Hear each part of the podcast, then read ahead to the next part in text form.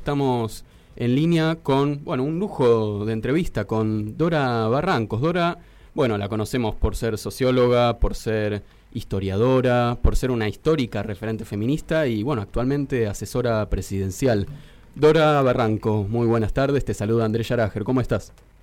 ¿Qué tal Andrés? Muy bien. Bueno, muchas gracias por atendernos y bueno, justo veníamos hablando de la problemática del embarazo adolescente, veníamos hablando también de la presentación o la, postergación del, muy pronto proyecto de interrupción, voluntaria del embarazo. Pero queríamos empezar preguntándote por algo que la verdad que venimos viendo en muchos lados y que nos causa intriga, que es eh, ¿qué hace, a qué se dedica o, cuál es la rutina de una asesora presidencial? Eh, ¿qué, tareas, se tienen? Pero qué poco interesante. No, pero nos reinteresa. No, estaba preparada para, no, bueno, les cuento la rutina. Es una rutina, a veces, digamos, tiene hay algunos momentos de la semana en el que hay, mm, como diré, es un poquito más álgido. El presidente es una persona completamente, como diré, previsible, es una persona completamente sensible, tiene una fina audición, sabe muy bien lo que precisa y es muy cauteloso también en todas las demandas de que nos hace, es decir, demandas en, en orden a, bueno, cómo perfilar mejor, perfilar no es bien el verbo, pero cómo irle mejor a una cuestión. En fin, lamentablemente se, se ha precipitado el coronavirus y ahí sí que eh, en este momento el presidente tiene que escuchar y lo está haciendo con tan eh, notable audición a quienes en este momento tienen prioridad en la asesoría. Esto es eh, el Ministerio de Salud, que está en muy buenas manos, el grupo, el equipo que tiene el propio ministerio y lo que el ministerio hace con mucha también prudencia, que es convocar a aquellas profe aquellos profesionales que son muy entendidos en la cuestión de virus y en la cuestión de prevención y demás. Bueno, mucho. esto es ahora dominante. ¿eh? Mucho trabajo, evidentemente, y, de hecho te estamos viendo muy activa en distintas actividades y políticas implementadas por el gobierno y en particular por el Ministerio de las Mujeres eh, a cargo de Elizabeth Gómez Alcorta. ¿Nos podrías, ¿nos podrías contar, Dora, cómo, cómo venís viendo el, el desempeño, las tareas, los desafíos de las políticas en materia de género por parte del gobierno nacional? Bueno, en primer lugar encuentro un equipo de enorme convicción. Elizabeth Gómez Alcorta y toda la gente que la rodea, que, a quien ella ha llamado para funciones gravitantes y, en fin, eh, dentro de su ministerio, son gente muy experta, muy experta y además de mucha convicción y de mucha, ¿cómo diré?, de mucha eh, idiosincrática asunción de las tareas casi de modo trabajólico, ¿eh? se trabaja mucho.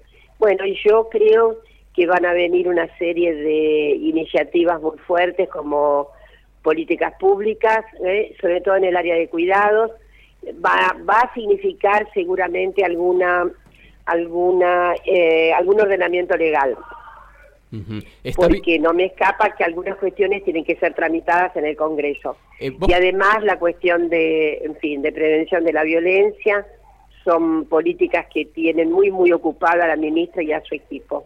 ¿Estás percibiendo que hay receptividad en los gobiernos provinciales, en los equipos ministeriales de las distintas carteras, o, hay una suerte de quizás natural aislamiento de, la política del Ministerio de las Mujeres?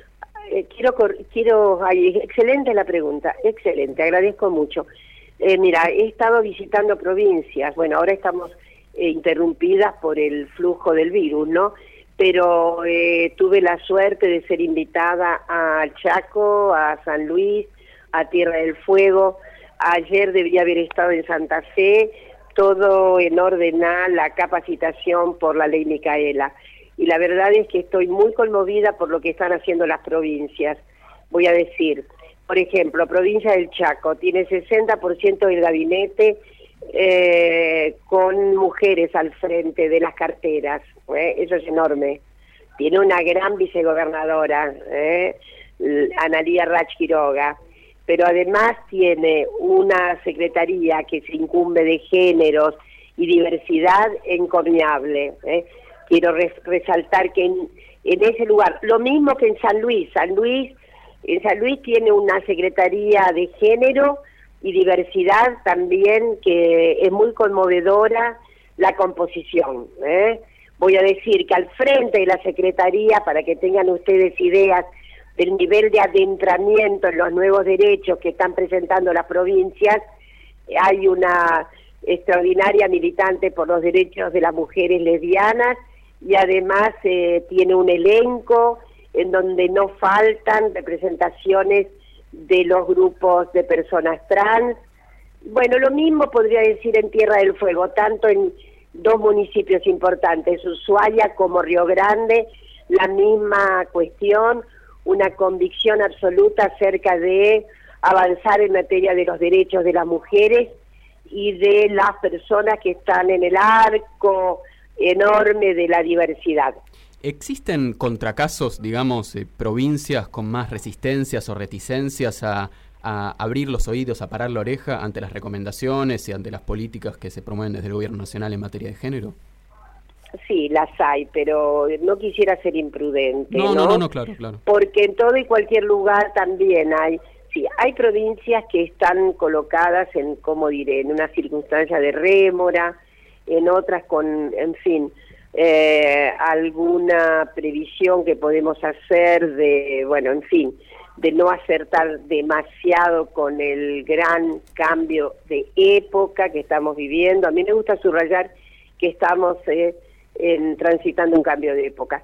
Pero bueno, vamos a ocuparnos de las provincias que sí han avanzado notablemente, tanto en el propósito de llevar adelante eh, políticas generizadas, cuanto en la composición, la integración en el gabinete de representaciones variadas sexosociales. Eh, estamos conversando con Dora Barrancos, Dora feminista, histórica, referente de los movimientos feministas, socióloga, historiadora, asesora presidencial. Dora Verónica Oquir te quería hacer una pregunta. Hola Dora, ¿cómo estás? ¿Qué tal Verónica? Muy bien, mira. Estamos muy bien, estamos muy bien, estamos Estamos en cuarentena, ¿no? Pero estamos en cuarentena, pero bien. Te quería preguntar, no sé si se sabe esto porque hay como una especie de gran pause, pero ¿sabemos cuándo se va a presentar el, proyecto de interrupción legal del embarazo? ¿Hay alguna fecha? ¿Hay algo que nos puedas adelantar? Mm, bueno, a mí me encantaría dar este, eh, datos eh, fehacientes. Eh, teníamos, bueno, estaba, ustedes saben lo que en general las publicaciones, los diarios han dicho hoy, estaba, estaba era inminente el envío porque el presidente, recuerdan en ese hermoso eh, mensaje del primero, dijo que en 10 días estaba. El proyecto está listo, pero me parece que ahora está, se interpuso la urgencia del coronavirus. ¿eh? Claro, y me parece que ha sido muy prudente el presidente en no hacer un, ¿cómo diré? Un doble, una doble colisión. Primero, por la colisión digo que significa poner al país así no en estado completo no de, de preservación pero bueno con medidas así que han sido muy muy eh, marcadas por la por la prudencia no entendemos perfectamente sí bueno sabemos que está no iba no iba a producir unas eh, porque eso es muy estremecedor no un decreto como el el DNU y entonces me parece que fue prudente no, no llevar a, al Congreso ayer, como estaba previsto, ¿no? El proyecto. Está bien. Sin que nos digas los detalles del proyecto, hay un tema que ya se advierte que, que, puede ser uno de los ejes de discusión, que es el de la objeción de conciencia. ¿Cuál es tu mirada sobre el tema? ¿Es algo que se puede ceder para que salga la ley? Yo te escuchaba esta semana en la tele que decías necesitamos la ley. ¿Eso quiere decir que esto por ahí se, se puede ceder a los que están en contra del proyecto, pero aceptarían. Por ahí sí, pero no quiero ser, mira, no quiero, si algo no puede hacer una asesora presidencial, es cometer furcios, errores y equívocos. Bien, ya que preguntábamos sobre eso, ¿qué hace una asesora presidencial? Hay que ser muy claro. no, no puedo, eh, lamento, no no voy a, no puedo aventurar nada, aún porque yo quiero ser una vez más, lo, lo voy a decir, yo misma me he omitido en saber los detalles, por una sencilla razón. Porque si por algún equívoco, por algún desliz, por alguna maniobra fónica, una anticipa algo que después no es, estamos en una situación muy grave. No, esperemos, esperemos unas horas más, digamos, yo creo que bueno, que en la medida en que eh, se ponga más serena la condición epidemiológica, eh, eh, me parece que bueno, no. Pero además hay que pensar lo siguiente, estamos con una, el percance también lo está sufriendo el propio Congreso, ¿no? Tenemos entendido de que hay algunos, algunas legisladoras y legisladores que están en una situación así de, de cuidado, no por nada, ¿eh? No, no, simplemente razones de edad, tenemos muy claro de que, bueno, es un ámbito donde, en fin, hay, hay, hay mucha gente de, no de mi edad, de mi edad no, mucho más jóvenes, pero no, hay algunas personas que están más, eh, eh, más, mucho más eh, desventuradas en el número de años. Bueno, está, bien, lo, lo, dejamos eso. Te Lo que quiero decir que también eso hay que tenerlo en cuenta, ¿no? Por supuesto. sí, es como el gran este tema que ahora sobrevuela todo y que, que, nos tiene todos un poco en suspense. Te hago una última pregunta y te dejamos tranquila. ¿Quién tendrá el gran bonete? Bueno, pero vamos a esperar con paciencia. Vamos Hemos a esperar, esperado tanto. Te hago mm. una más general. Respecto de, de la discusión por el aborto legal que hubo hace dos años, ¿qué te parece que aprendimos? Digo, más allá de la composición del Congreso que cambió y que ahora hay esperanzas mayores. Pero, pero ¿qué más? ¿Por qué podemos esperar que ah, ahora salga la ley? Sí, bueno, por eso. Aprendimos que cuando somos muchas, muchas, muchas en la calle, eh, la resonancia en el Congreso es mucho mayor. Eso es un gran aprendizaje. Las movilizaciones son fundamentales. Justamente hay que pensar en, en tren de, bueno, de ahora de tener una cierta paciencia que estamos con una exclusión de eh, muchedumbres en la calle, ¿no? Así que, bueno, yo creo que aprendimos eso, aprendimos que si nos movilizamos con mucha fuerza, con mucha energía, con mucha contundencia, es, es importante. Dos, que eh, esa capacidad de movilización eh, que la campaña tiene, por otra parte, eh, tiene que, bueno, en, eh, también tener la prudencia justamente en razón de lo que estamos diciendo, ¿no? Eh, estamos frente a una situación muy crítica, frente a este, este ominoso virus, entonces eh, no es bueno el amuchamiento, para nada, está completamente este, eh, inhibido.